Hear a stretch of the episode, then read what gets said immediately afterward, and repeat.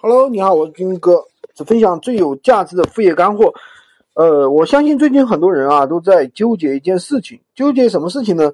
我们到底是做虾皮跨境电商好，还是做国内的闲鱼无货源卖货比较好？啊，其实呃，我最近啊跟我一个朋友聊过了，他是从两年前就开始做虾皮了。那当时呢，就是说是是比较早的一批商家，然后呢，那个当时他们的一个主要任务就是上产品，往死里上，啊，没有产品怎么办呢？去幺六八八采集啊，只要有丰富的产品，那流量还是蹭蹭的。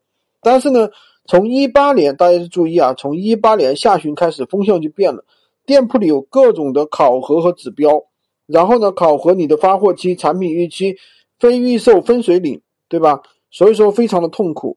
那么接下来，大家我跟大家说一下，虾皮现在的首先它的流量是什么样呢？虾皮的它的流量的话，属于这个搜索流量和推送推送流量，就是不管你的产品好还是不好，对吧？你上架完了没有曝光就没有没有曝光，对吧？然后呢，那你怎么样呢？非得要开车？我相信很多懂电商的人都明白什么叫开车。开车就是花钱买流量，对吧？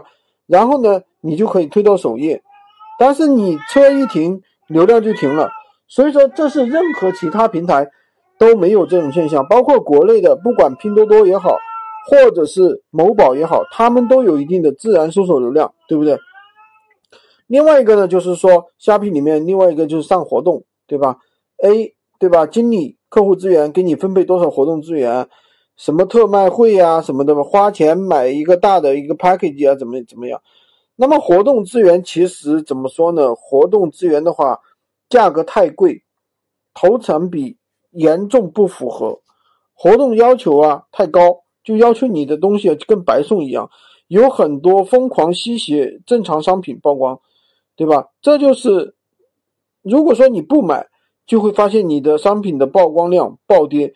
因为大家都会去抢这种什么一马币啊、一卢比啊、九台币的一些商品，而且这些商品往往是客户经理们最重视的。你不买，有人买；不让你买，你不买；让你买，你不买试试看。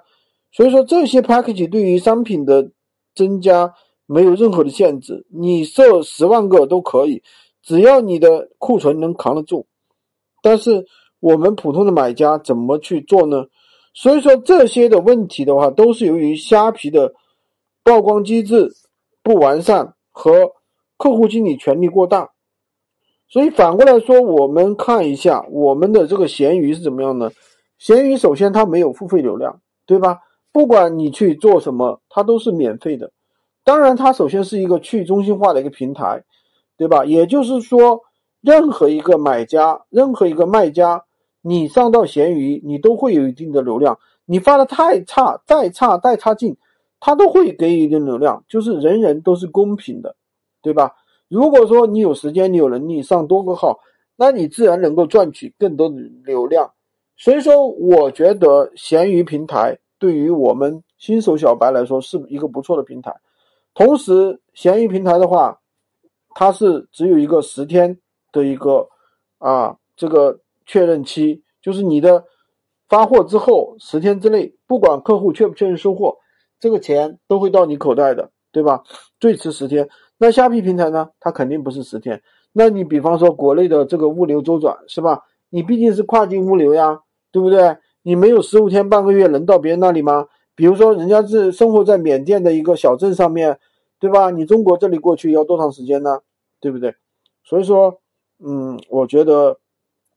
还是选择闲鱼无货源电商，比虾皮啊其他的一些跨境电商更加的靠谱。因为有人说，哎呀，这个不懂外语没关系，你有什么翻译工具？有那么简单吗？我们当我们用一些翻译工具翻译出来的外语跟一个外国人去交流，你觉得你说出来的东西，你能别人能懂吗？别人说出来的东西你能懂吗？翻译工具真有那么强大吗？对不对？哪怕我们两个人正常的在语言当中对话的时候，就是我们两个中国人用普通话在语言当中对话的时候，会不会也有一些歧义，对吧？有些人甚至有的人半天都理解的不是很准确的时候，反而要跟别人确认一下你是不是这个意思。那更何况你用工具去跟一个外国人交流，对吧？翻译工具跟外国人交流，你觉得这个可信度有多高呢？我相信会发生很多的一些错误。好的，今天就跟大家分享这么多。喜欢军哥的可以点赞收藏可以订阅我的专辑，也可以关注我，加我的微三二零二三五五五三五，领取闲鱼快速上手。